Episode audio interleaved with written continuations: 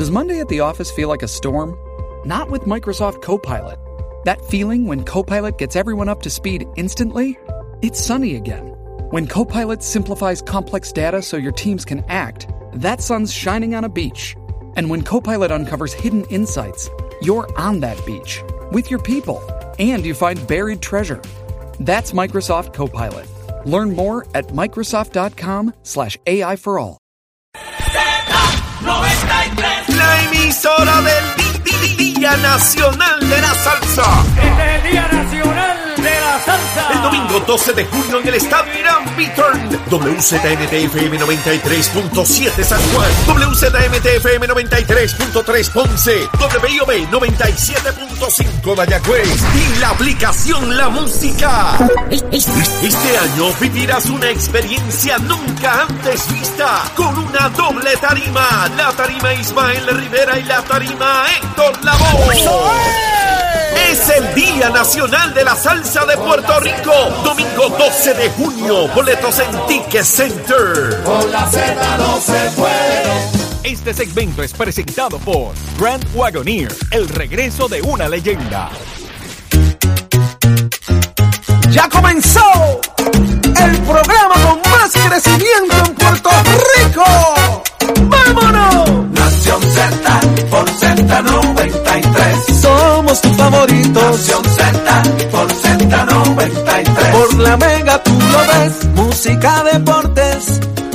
noticias y entrevistas. El programa de mayor crecimiento de la isla mía. ¡Me gusta! Nación Z por Z93. Barreto el Show. Buenos días, Puerto Rico. Buenos días, comienza Nación Z. Ya a las 6 de la mañana, viernes, ya comienza el fin de semana y nos encontramos en vivo desde los estudios de Mega TV para tu emisora nacional de la salsa Z93 en el 93.7 FM San Juan, 93.3 FM en Ponce y el 97.5 FM en Mayagüez. También para la aplicación La Música, la aplicación digital La Música, que usted la busca, la descarga y así nos ve y nos escucha. Y también disfruta del podcast de Nación Z en cualquier momento. Usted va a la aplicación, busca ahí, mire el logo de Nación Z y ahí está. Escucha el podcast, la parte que usted quiera, el segmento que usted prefiera, del análisis que usted prefiere todas las mañanas. Saludamos a los que se conectan en el Facebook de Nación Z todos los días, hay pegaditos comentando del análisis que se hace de los invitados y la participación que tienen acá con ustedes. Gracias por hacernos parte de sus mañanas. Yo soy Jorge Suárez, esta mañana junto al licenciado Eddie López. Eddie, muy buenos días. Buenos días, Jorge. Buenos días a todos los amigos que nos sintonizan dentro y fuera de Puerto Rico. Un privilegio estar con ustedes una nueva mañana llena de información, de noticias, pero sobre todo de mucho, mucho análisis y al que a usted le gusta a través de todas nuestras plataformas interactivas, prestos y dispuestos aquí para ustedes. Un viernes de camisas chulongas de Eddie. Así que estamos ready para, para el evento, Jorge. Excusamos a nuestra compañera Saudi Rivera en la mañana de hoy, que está atendiendo pues, eh, situaciones personales, como bien ustedes saben. Pues Saudi está con todo el proceso de la recuperación de Iván, así que Saudi, como siempre, eh, pendiente a lo que esté ocurriendo y nuestros deseos que siga mejorando Iván de manera eh, permanente, ¿verdad? Que continúe en ese proceso. Pero Eddie, el show hoy no da para todo lo que ha pasado en las últimas horas en el país. Tendremos un análisis minucioso de lo que ha ocurrido. Ya vamos a tener con nosotros a Juan Oscar Morales, al representante de San Juan, oígame, está referido al Departamento de Justicia junto a Miguel Romero y Georgie Navarro. Vamos a ver qué nos tiene que decir sobre eso, Eddie. ¿Qué hay en el Así es, Jorge. También va a estar con nosotros en la sección de análisis el representante Domingo Torres, presidente de la Comisión de Asuntos Laborales de la Cámara de Representantes, a ver qué va a pasar con esto de la Ley 80, que trasciende una información que eh, ya quedó fuera de por parte de la Junta de todo acomodo que pudiera haber y esto implica particularmente aquel acuerdo con los policías y a ver cómo eso va a trascender para propósitos de lo que ha prometido el gobernador para estos funcionarios públicos que ciertamente tienen la necesidad, Jorge. E-Games, señores, E-Games, reglamento para juegos electrónicos, entre otros elementos, para que se pueda apostar con los demás. ¿Qué, pasó con eso? Pues mira, aquí está Cheito Rivera Madera, el representante que parece que aprobaron un reglamento sin consultarle a la industria cómo esto puede afectarlos o no. Pendiente. Y también viene por ahí el alcalde agresivo, eh, Ángel, eh, Carlos Tito Ramírez, que viene a hablarnos también, y mucho más aquí en Nación Z, que muchos invitados que pueden estar llegando acá con nosotros a discutir lo que está pasando en y fuera de Puerto Rico. Eddie, el, menú es grande, ¿verdad? ¿Cuántas, horas tenemos para el tema, el tema obviamente, de lo que ocurre con la ex gobernadora Wanda Vázquez, el tema de las expresiones de Pedro Luisi, Maritere González, el municipio de San Juan, la investigación en justicia, lo que pasó en Jobos también, de que las autoridades federales ya están también en ese proceso de investigación, pero Vamos a comenzar por el tema de la exgobernadora eh, Wanda Vázquez, donde se hace y se expresa por parte de su abogado Luis Plaza de que precisamente están en espera eh, y que ellos, dice, están en espera más bien de que ellos especulan de alguna forma de que se le puedan radicar cargos a la exgobernadora Wanda Vázquez en el foro federal.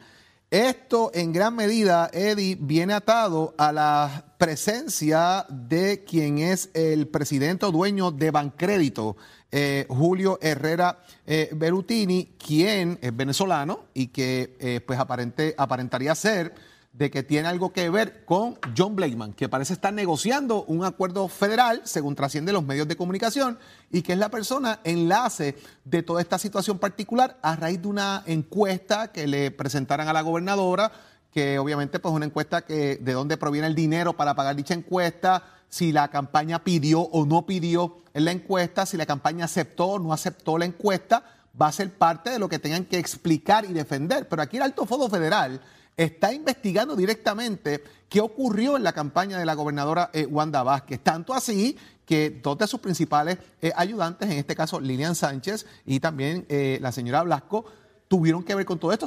También se ha mencionado que Lilian Sánchez llegó a entregar su celular, igual que le pasó a, la, a la exgobernadora, para poder explicar mensajes de texto, calendario y hacer un poco el link de lo que estaba ocurriendo, Eddie. Mira, Jorge, esto es como si hubiesen cogido un, pamper y lo hubiesen tirado al abanico, ¿verdad? Eh, y, ha caído para todo el mundo un poquito. Y no lo podemos desprender de quizás lo que se esté imputando también en la campaña del gobernador y las donaciones. Lo que pasa es que aquí hay una diferencia. Y quería empezar por contextualizar que la semana pasada, cuando se da el arresto del alcalde de Aguas Buenas y el alcalde de Humacao, vimos una conferencia de prensa donde participó una tercera figura por parte de las autoridades federales y mucha gente eso le levantó bandera, pero se quedó ahí y no es hasta el fin de semana y principios de esta semana que empieza a explicarse qué hacía esa figura y no era nada más y nada menos que el director o el subdirector, debo decir, de la División de Integridad Pública del Departamento de Justicia Federal. Y es que cuando vienen este tipo de arrestos o de cargos o de presentación o consideración de presentación de cargos, vamos, se necesita unos permisos de la oficina, de esta oficina a nivel de Washington o del distrito de Nueva York pudiera pasar también. No obstante, esto, este tipo de permiso y se vio bastante, eh, ¿verdad? Trascendió bastante fuerte también cuando la acusación del exgobernador Aníbal Acevedo Vilá. Cuando vienen este tipo de acusaciones por razón de que pudiera tener connotación política y todo lo demás, se trabaja con el acuerdo de estas instituciones. Ahora bien, lo que se trae en, el caso del gobernador Pierre Luisi tiene que ver con alegadas donaciones a la campaña y la coligación del Super PAC con la candidatura acá. En el caso de Wanda Vázquez, la, imputación o lo que se ha conjeturado hasta el momento es el asunto de que tiene que ver con un quid pro quo, que esta persona, a cambio de hacer una donación in kind, lo que se llama en especie, eh, solicitó una ayuda de la gobernadora que pudiera haber redundado en una solicitud de renuncia para un funcionario del gabinete secundario, por decirlo, no del gabinete primario. Y ahí es donde parece estar trabada la controversia, si hubo intención o no, si hubo esa coordinación o no. O sea que tiene que ver con donaciones, Jorge, pero no necesariamente es el asunto de quién donó, cuándo se donó, si eh, se omitió información, como en el caso de la otra candidatura, sino que aquí se fue un poco más allá. eh, o parecería haberse ido un poco más allá y tiene que ver con que se le solicitara la renuncia a este funcionario para ayudar a una solicitud que hace este banquero alegadamente nuevamente. Hay que ver qué va a ocurrir. Si verdaderamente se va a eh, ir a arrestar a la gobernadora, como ella un poco anuncia en el día de ayer, hay una noticia bastante importante también que en algún momento se dijo, dudamos, y lo dijo, aquí, lo dijo Jorge Dávila eh, por voz de él, dudamos el que haya alguien que estuvo cerca de la campaña que vaya a levantar las manos. Por tanto, esta situación de John Blakeman todavía parecería estar en el aire también. Eso es muy importante, porque esa ficha, como hemos visto en otras, en otras eh, investigaciones, es lo que pudiera traer lo de los demás, ¿verdad? Eh, y, entonces, a cambio de entregar a los demás, esa persona se beneficia. Todo eso está un poco en el aire. Hay que ver qué va a pasar con, con la gobernadora, si se le va a dar el tratamiento que le dieron a quizás Aníbal Acevedo Vila, de que permitieron que Aníbal Acevedo Vila fuera a la institución federal y sí lo esposaron, pero ya después de los portones para allá.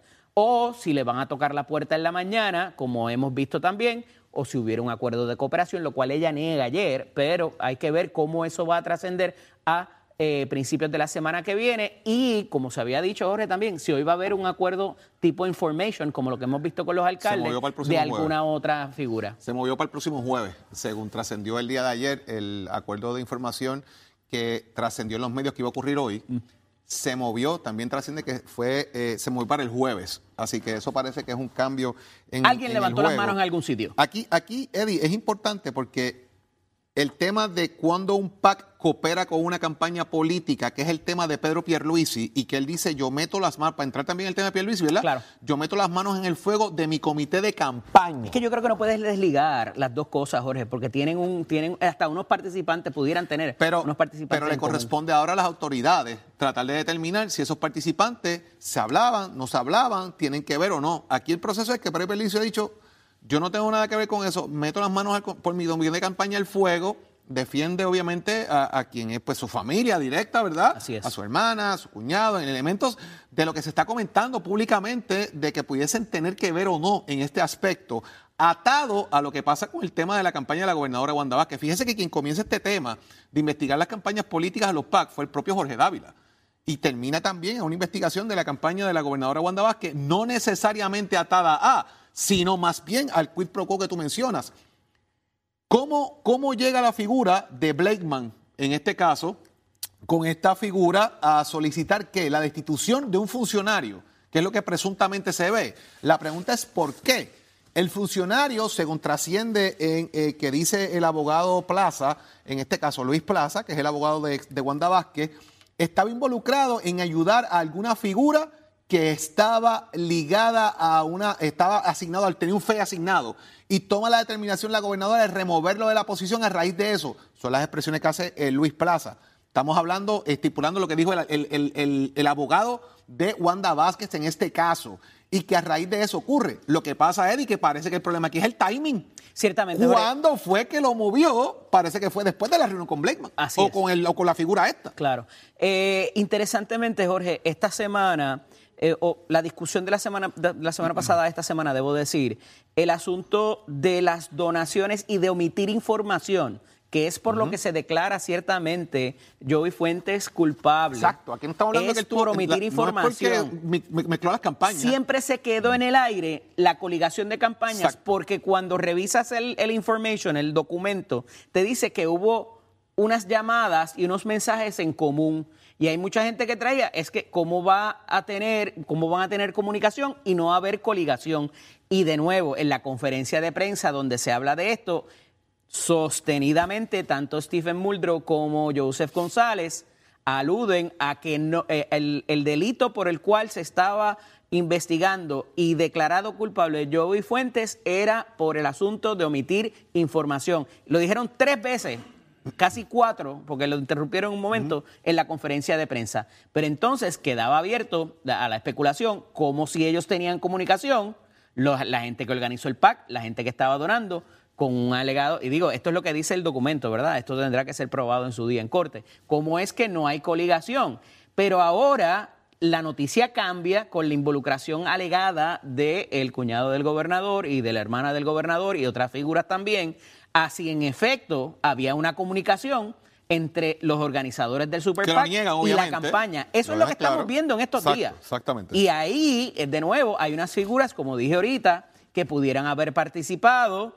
Eh, they hedged their bets, como dice el americano. Ellos acomodaron las apuestas porque parece que ayer trascendió que le habían dado dinero, inclusive a la campaña de Charlie Delgado. Charlie Delgado. Entonces, tú sabes, habían tirado un poquito para cada lado para que la cosa cuadrara y quedar bien con quien quiera que, están que hablando, pudiera en este las caso, cuando hablamos de. Charlie Delgado, estamos hablando de la misma persona que eh, pagó las encuestas para Wanda Vázquez Claro, presuntamente. claro. O sea, y esta persona supuestamente dio dinero a propio Luisi, en el, o más bien a lo que fue el Super PAC, que es el comentario que se hace, no necesariamente a Pedro Pierluisi, para dejarlo claro, le dio, di- le dio dinero a un a Charlie Delgado de alguna forma en la campaña. Se habla hasta de un, pack de Charlie Delgado que parece que tiene como 600 dólares o algo así en campaña, qué sé yo, whatever.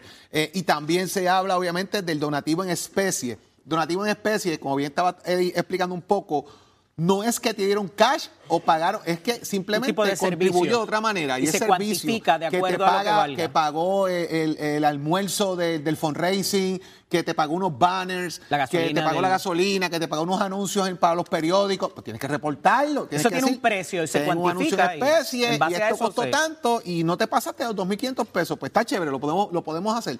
Igual que cuando se notifica también de propio pecunio, que es la que la persona paga de su bolsillo X cosa, pero tiene que ser a través del, dona- del comité de campaña y eso es, es ley en Puerto Rico. Pero lo interesante aquí es, vuelvo y te digo, cómo uno amarra quién llamó a quién para ponerlo en calendario. ¿Cómo montan el- el- el- la reunión? ¿Quiénes estaban en esa reunión? ¿Cuál era el motivo de la reunión? ¿Verdad? Esta que mencionan en el supuesto hotel. Todo esto, ¿cómo se puede manejar? Adicional a eso, Eddie, tenemos por ahí. Porque que para eso se requiere intención, Jorge. Eh. Que es un delito distinto a quizás algo de negligencia de que no se, eh, no se, inf- no se informó de- adecuadamente. Y eso ahí pudiera haber, o sea, eso es la diferencia. Un delito criminal de ordinario in- eh, requiere intención de que alguien se puso de acuerdo, una conspiración. En el caso de omitir información, ah, ups, se me quedó, como ciertas personas en la legislatura aquí, ¿verdad? Que hemos visto que también, recientemente. que también se eh, omiten información. Entonces, pues, Saludito a Nogales. Pero también, Eddie, pues, por otro hay, lado, hay- hay que hacer la diferencia porque en tanto y en cuanto hayan alegadamente, de nuevamente, participado figuras cercanas a la exgobernadora a cuadrar los calendarios, a cuadrar lo que iba a pasar después de la reunión y todo lo demás, toda figura que estuviera implicada ahí, ya ahí hay una intención y se puso en movimiento la maquinaria para llegar al quid pro quo, ¿verdad? Tú me das, yo te doy. Por otro lado, ayer también, Eddie, trasciende eh, la probatoria que se le dio a Maritere González, la senadora de Mayagüez Aguadilla del Partido Popular Democrático, eh, que viene, en este caso, viene desde Anaudi. O sea, aquí, aquí hay que echar para atrás, ¿verdad? Un poco. El caso de Maritere viene precisamente cuando ella tuvo que declarar en el caso de Anaudi González y que precisamente en el caso ella se acogió a la quinta enmienda del proceso de no autoincriminarse por expresiones que fuera a decir en ese caso y trasciende que pues hubo unos pagos, eh, eh, carácter personal a ella, entre otros elementos. Ya parece que luego de todo el proceso de lo que fue eh, pues, la- el pase de prueba y lo demás, Eddie, una probatoria de seis Pero meses. fíjate, Jorge, y ahí quería ir particularmente a hacer esta discusión, porque finalmente lo que se lleva al tribunal y la procesan era por su intervención en la, en la revisión, en el pase de, de nombramientos. Y es por lo que se declara culpable, ojo, de nuevo, como les hablaba ahora mismo de los delitos de intención y no, aquí hay una negligencia en el cumplimiento del deber. No es un delito de intención y esto pudiera retrotraernos a la alegación que hace el expresidente de la Cámara, amigo Jaime Pereyó. También hay unos delitos o unas infracciones a los códigos que tienen que ver como que, mira, no- de verdad no ejercí la verdadera eh, supervisión que debí sobre mis subalternos. En este caso, pues se hablaba del asunto de ella eh, eh, dentro de su oficina y si hubo algún tipo de presión o no para que llevara a cabo unas llamadas que está dentro de sus prerrogativas como legisladora para conseguir que se nombrara a cierta persona. Ah, que alguien se benefició de esos nombramientos o que buscaba beneficiarse de esos nombramientos por la cercanía. Esos son otros 20 pesos. Pero lo que llegó al tribunal, por lo que hubo la multa de, 12, de 16 mil dólares, de los 12 eh, meses de probatoria tiene que ver con negligencia en el cumplimiento del deber. Así que cuidado con los papagayos que se van a ir por ahí, porque inclusive la propia noticia habla de corrupción. Entonces, el delito de corrupción en casi todas sus manifestaciones requiere esa intención de delinquir, de ponerte de acuerdo, de tú me das, yo te doy. Una cosa es eso y otra cosa es tú decir, mira, no ejercí la verdadera eh, supervisión que debía, el, el, cuidado que debía haber ejercido, ¿verdad? Y no estoy haciendo apología aquí para nadie, pero hay que hablar las cosas como son y definir tal cual está construido el acuerdo de culpabilidad que como muy bien dice Jorge, estamos en el 2022. Estos hechos remontan al 2013-2014, eh, cuando se trabajaron los nombramientos al principio de la administración García Padilla. Así que todavía Ana Odi Hernández anda por ahí, eh, ¿verdad? Un poco más más visto en, estos últimas, en estas últimas semanas. Eh, no lo han sentenciado, como muchas otras personas tampoco. Entonces, ¿verdad? Me, me, parece justo clarificar el asunto porque no hay, como quizás hemos visto en otros casos, eh, que hay acuerdos de corrupción, como lo hemos visto en los alcaldes, donde sí dijeron, mira, sí, yo cogí chavo, yo hice esto, yo hice lo otro, yo di tal contrato. Este no es el caso aquí. Eddie, ya mismo viene Juan Oscar Morales y vamos a hablar de él, del referido que se hizo al Departamento de Justicia. Que tiene que ver mucho con esto que estoy hablando. esto que estamos hablando precisamente y, y, el tema, ¿verdad?, de quién hizo el referido, entre otros elementos, que hay, hay coligación ahí, fíjate, se pusieron de acuerdo todos los que perdieron San Juan para radicar esa querella contra, contra, contra Juan Oscar Morales, contra Miguel Romero, Georgie Navarro. Vamos a hablar de eso ya mismito. Y también... Está todo el mundo pegado ahí al Facebook Live. Y también, Eddie, ah, ya mismo empezamos a hablar la gente. Y Eddie, también el hecho de que ayer los federales te una vueltita por Salinas. Sí, y parece que están dando cara por allí. Vamos a ver qué pasó. Parece que hay delitos nuevos que tienen que ver con el agua hay y con los recursos del agua. A lo que viene que no necesariamente es lo que se ha dicho en las federales para acá, señor. Usted uh -huh. tiene que estar pendiente a esto. Hay elecciones en Humacao. Hay elecciones en Humacao el día 12. Óyeme, como, como ocho 24, candidatos. 24 ya van candidatos. ocho que tuvieron una reunión allá. Ay, mi madre. Todo eso, todo eso hay que seguirlo hablando. Óigame. Eddie, también queremos solicitarle a nuestros amigos cibernautas, redescuchas, televidentes. Tenemos eh, una solicitud, ¿verdad?, para donar sangre, gente, donar sangre en el Banco de Sangre del Auxilio Mutuo a nombre de José Alberto Ramos Aponte. José Alberto Ramos Aponte, usted puede comunicarse al 751-6115, el Banco de Sangre del Auxilio Mutuo, José Alberto Ramos Aponte.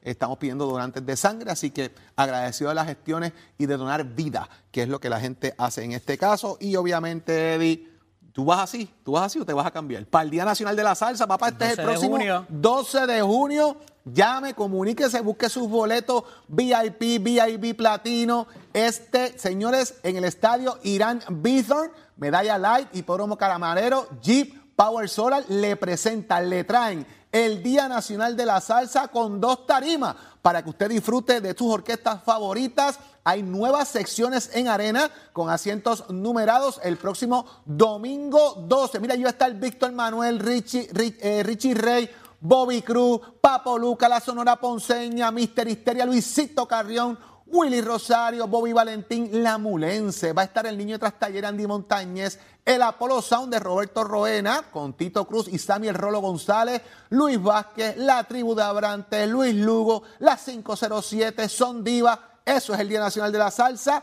7925000 para boletos o en tcpr.com. Allá los vemos. Óigame, yo voy para allá, vamos con, a ver el... yo voy para allá con, con, con, Cacique y con Achero. Vamos a aparecer las barritas de, de una compañía de teléfono, pero voy a estar allí con ellos. Habrá señal en el estadio Irán Bithorn. Óigame, Tato Hernández está por ahí. Tato, buenos días. Muy buenos días, muy buenos días para todos. Saludos allá. Sigo gozoso, sigo gozoso. Adiós. ¿Y qué pasó con la camisa alegórica del pez beta? ¿La cambió? no, no me iba a poner la misma. Tato, ¿qué pasó, dígame, ¿qué dígame. pasó en el baloncesto superior nacional? Pues mira, ¿Están los vaqueros encendidos también? Quiere evitar hablar de Estamos mi ahí, estamos ahí encendidos. Los vaqueros de Bayamón se llevaron la victoria en dos tiempos extra, gracias en parte de ellos a un bombazo ahí que zumbó Ángel Núñez, que nos llevó al segundo tiempo extra. Y los vaqueros se llevaron esa gran victoria, 101 por 94 contra los cariberos de Fajardo, allá en su casa. Por otro lado, San Germán le ganaron a los grises de un Macao 98 por 85. Los atléticos, óigame, Random Hollins zumbó 19 puntos y los gigantes de Carolina le ganaron a los Mets de Guaynabo. Georgie Navarro está triste y le ganaron en su casa 122 a 104, Chandler Mack con 25 puntitos. Y eso es lo más importante que está pasando en nuestro baloncesto superior nacional. Usted no se mueve de ahí porque después venimos con voces aficionados, que las nuestras tuvieron buenas victorias. Oiga, Chero, mi pana, give it on, my friend. Buenos días, Nación Z, y buenos días, Puerto Rico. Por acá, Kene Ortiz de Leyendas sobre Ruedas para siempre. Y como todos los viernes, mantenerte informado de los mejores acontecimientos del mundo automotriz.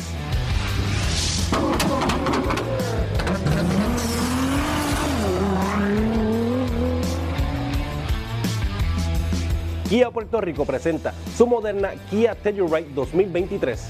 Telluride presenta nuevos elementos de diseños audaces, junto con más capacidad, mejoras de tecnología y una comodidad en todo el vehículo. Espacio para 7 o 8 pasajeros, más el modelo all-wheel drive disponible ya. Nuevos elementos de diseño por dentro y por fuera y trae una amplia tecnología de seguridad de Kia Drive Wise para una mayor tranquilidad y confianza del conductor, con un espacio para pasajeros líder único en su clase. Telluride llega con dos nuevas variantes para el 2023, X-Line y X-Pro. Estas nuevas interacciones poseen una personalidad y más robusta características con capacidades que permiten que Telluride se aventure en todos los caminos en que tú te propongas. La nueva compañía de autos eléctricos Rivian firma un acuerdo colaborativo con el estado de Georgia por más de 1.5 billones de dólares. Y esto se debe a una aportación leve de lo que sumará un total de 5 billones que necesitará Rivian para la construcción de una nueva planta en Staten, Georgia. El estado solo aportó 1.5 billones de dólares para ayudar a la industria de la electrificación, junto a los 7.500 empleados de tiempo completo anticipados de la nueva planta Rivian. También se espera el doble empleo local indirecto, según el análisis de impacto económico del Estado. Se espera que más de 15.400 puestos de trabajo generen más de un billón de ingresos laborales al año. Rivian tiene que satisfacer el 80% de sus inversiones de 5 mil millones y ocupar el 80% de sus trabajos de tiempo completo para el 2028, una vez que esté en pleno funcionamiento, incluida sus camionetas, la planta de 5 mil millones de dólares tiene como objetivo producir una producción de 400 mil vehículos eléctricos anualmente, incluida su camioneta R1T y R1S SUV y posiblemente su flota ordenada de camionetas de reparto de Amazon junto con su instalación de fabricación actual en Illinois. Y hasta aquí tu segmento favorito de leyendas sobre ruedas. Recuerden, bien importante, seguirnos como Leyendas sobre Ruedas TV en Facebook, Instagram y en YouTube. Y entre y suscríbete para que veas el mejor contenido del mundo automotriz. Así que como todas las semanas, esto ha sido Ken Ortiz reportándose para Nación Z. Llévatelo, Cherry.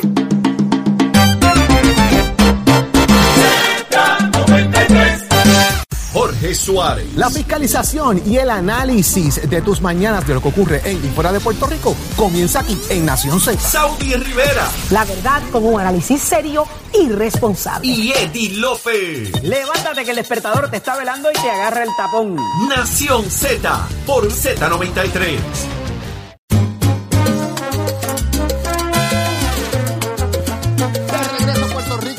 Nación Z. Continuamos con ustedes en el análisis que a usted le gusta todas las mañanas. Óigame, Carla Cristina, ¿usted está por ahí? Pues tú lo sabes, Jorge, siempre. Ah, está ahí Todos lista, los días. presta y dispuesta. Todos Óyeme, los días de muchas 6 cosas sabe, a Jorge. 10 de la mañana aquí en Nación Z y Nación Z Nacional. Carla, eh, la- la- ¿qué está pasando con el dinero de recuperación eh, del país?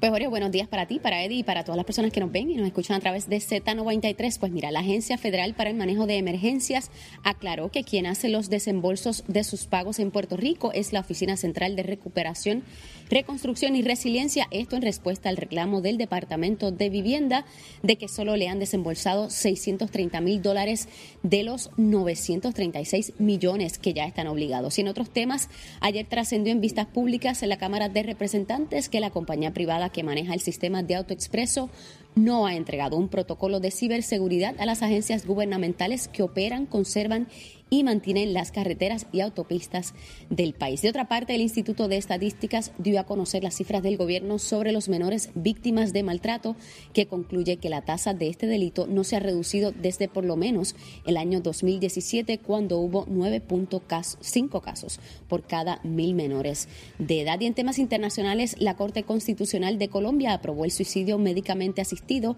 lo que posiciona al país como uno de los más desarrollados en la materia en Latinoamérica, al contar también con otros mecanismos para la eutanasia para pacientes cuya enfermedad no esté en fase terminal. Yo espero que tengamos buena noticia hasta ahora. Pues como yo, la buena noticia, ayer el mundo pudo ver la primera imagen del agujero negro supermasivo que se encuentra en el centro de nuestra propia Vía Láctea que los astrónomos califican de gigante gentil. La imagen coloreada procede del consorcio internacional de ocho radiotelescopios sincronizados que capturaron el agujero ubicado cerca de las constelaciones de Sagitario y Escorpio. 4.4 millones de veces más masivo que nuestra estrella. Damos paso al segmento de análisis del día de hoy. Con nosotros el representante y presidente de la Comisión de Asuntos Laborales, el representante Domingo Torres.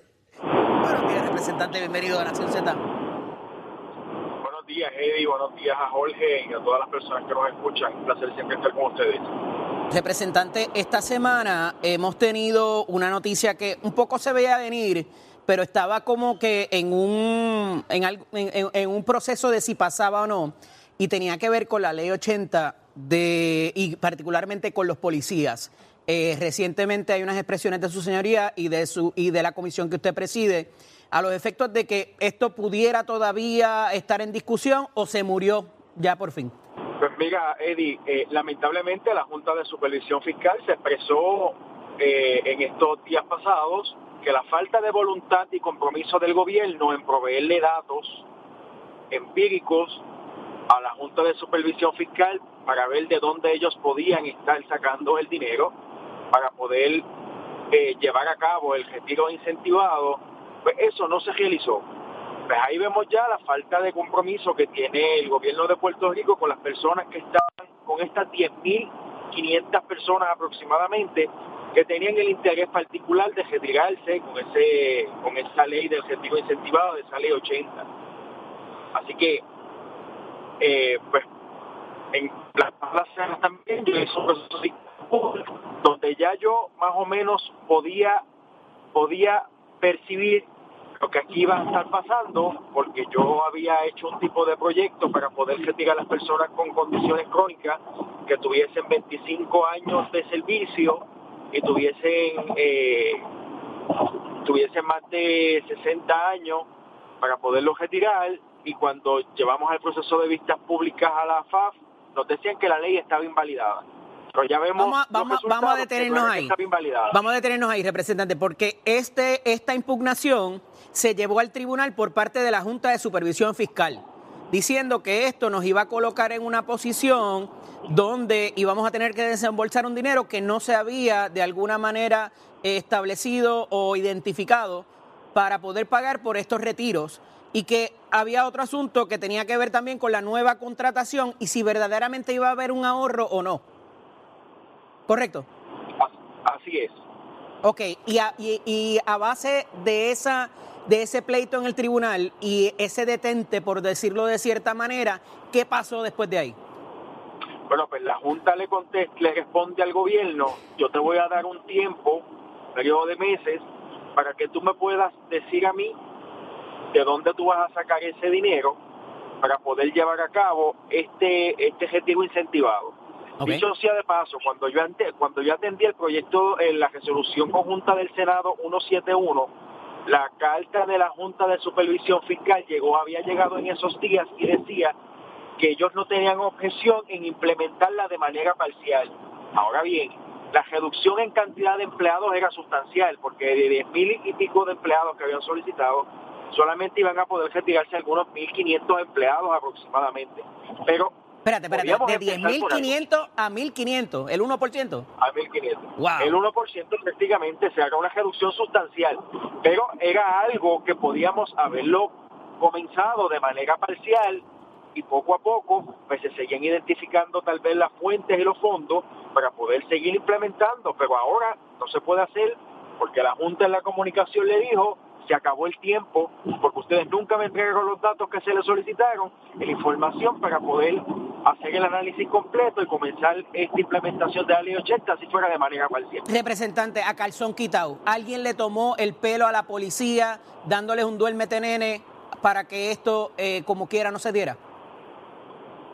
Claro, eso tiene un solo responsable, el gobernador de Puerto Rico, porque él es el, él es el que imparte la instrucción de que eso se hubiese llevado a cabo a las diferentes agencias, que era FAF, era Hacienda, eran diferentes agencias, retiro eran todas. Todas estas agencias tenían que emitir una información la cual no se llevó a cabo. Pero era viable, era posible, porque muchas veces cuando la Junta hace este tipo de cosas, sabe que, que- que es imposible identificar o la cantidad de dinero o de alguna manera invertirse alguna alternativa, porque entre otras cosas, uno de los lineamientos que se trabaja en el tribunal es, ah, tráiganme la alternativa para hacerlo. Ah, qué chévere, se puede hacer, pero tráiganme la alternativa. Pero ya te había cerrado el paso en diferentes instancias, o sea que eh, legislativamente eh, estaba complicado. Estaba complicado, pero ellos estaban a la, a la- a la disposición de hacerlo de manera parcial. Claro, era una reducción sustancial de 10.500 a 1.500 aproximadamente, pero íbamos a empezar por algo. Íbamos a empar por algo. La misma no suerte la 80, 81 y 82. Las tres leyes corrieron la misma suerte. las, las tres leyes que ofrecieron la misma suerte, ellos se expresaron y ya no hay manera, no hay marcha atrás. ¿Qué van a hacer ustedes como delegación y su señoría como presidente de la Comisión de Asuntos Laborales para de alguna manera atender el reclamo de los policías que ciertamente los llevó al punto de aquel blue flu y de, y de un poco descuidar la labor que con mucha honra y con mucha entrega eh, llevan a cabo todos los días? Pues está en estos próximos días recibí la comunicación de la Comisión de Gobierno del compañero Jesús Manuel Ortiz, que vamos a estar recibiendo los diferentes gremios de la, de la policía y vamos a estar recibiendo las personas de, de AFAF y otras agencias de gobierno para que de una vez y por todas, porque ya habían, que habían quedado ya solucionado esto con la Junta de Supervisión Fiscal, pero ya le empezaron a cambiar los muñequitos, como aquí decimos. Claro. Así que vamos a estar atendiendo la situación. Hay algo que tiene que ver con las máquinas tragamonedas, que tenemos que hablar con eso después también, porque eso parece que va a sufrir cambio en la comisión de Cheito Rivera. Ahorita le voy a preguntar que va a estar con nosotros. Pero quería una, se me acaba el tiempo, representante, pero quería una respuesta breve al asunto de la reforma laboral. ¿Quién tiene esto aguantado? ¿Cuánto lo va- ¿Cuándo lo vamos a ver que vaya de camino para Fortaleza para que se apruebe? ¿Qué noticias nos puede dar? Pues mira, el pasado martes tuvimos una conferencia legislativa, el presidente del Senado y presidente del Partido Popular, José Luis Dalmau, se comprometió con este servidor a dar la atención en estos próximos días. Estaban esperando que la, la- compañera de Movimiento Victoria Ciudadana, Ana Irma Rivera Lacen, emitiera su, su informe, porque creo que en estos días tuvo un quebranto de salud que no pudo finalizarlo. Confío que en esta semana podamos atenderlo de una vez por todas. ¿Debe bajar a votación entonces la próxima semana? Confiemos que vaya a votación en esta próxima semana, y el tiempo apremia. Volveremos a hablar prontamente, representante. Gracias por estar disponible para nosotros aquí en Nación Z. Claro que sí, siempre a tu orden. Un abrazo, cómo no. Jorge, paso contigo. Muchísimas gracias, Eddie. Continuamos acá en Nación Z con ustedes, mis amigos. Óigame, eh, viene por ahí el segundo mercadillo empresarial de Cáritas de Puerto Rico este próximo sábado 14 de mayo en la parroquia San Juan Bautista. La Salle. Para darnos detalles de este evento está con nosotros rapidito el padre Enrique Camacho, director ejecutivo de Cáritas de Puerto Rico. Buenos días. Saludos, muy buenos días. Padre, eh, el evento, eh, eh, vemos allí que pues, es para eh, productos y servicios, microempresas. ¿Qué va a pasar allí? Cuénteme, denos detalles para nuestros amigos televidentes de escuchar.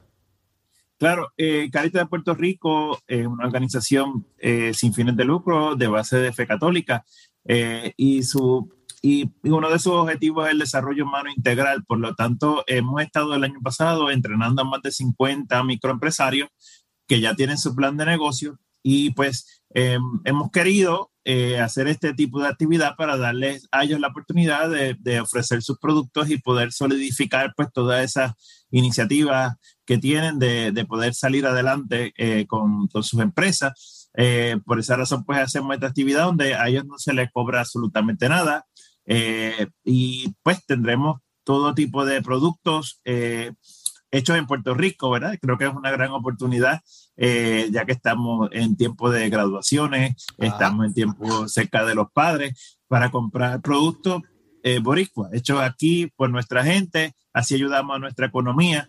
Y además, pues va a haber eh, música, vamos a, son también microempresarios que son músicos que van a presentar su, su repertorio musical para repartir tarjetas, para eh, que los contraten en actividades, eh, comida, un poquito de todo. Así que. ¿Qué horario, padre? ¿Qué horario? Va a ser de 10 de la mañana a 4 de la tarde en la parroquia La Salle, en Bayamón, cerca de, pues, se puede llegar por los donde están los cementerios Portacheli y el Cementerio Nacional. Ahí está. Mire, para que usted esté pendiente de esto y participe, apoya el de aquí a los microempresarios, a la industria puertorriqueña y tenga una oportunidad de, disfrutar de algo un tanto diferente. Así que, padre, gracias por estar con nosotros aquí en Nación Z. Y usted sabe, el segundo mercadillo empresarial Cáritas de Puerto Rico, el próximo 14 de mayo en la parroquia San Juan Bautista La Salle. Que tenga excelente día, padre. Muchas gracias. Buen día. 93.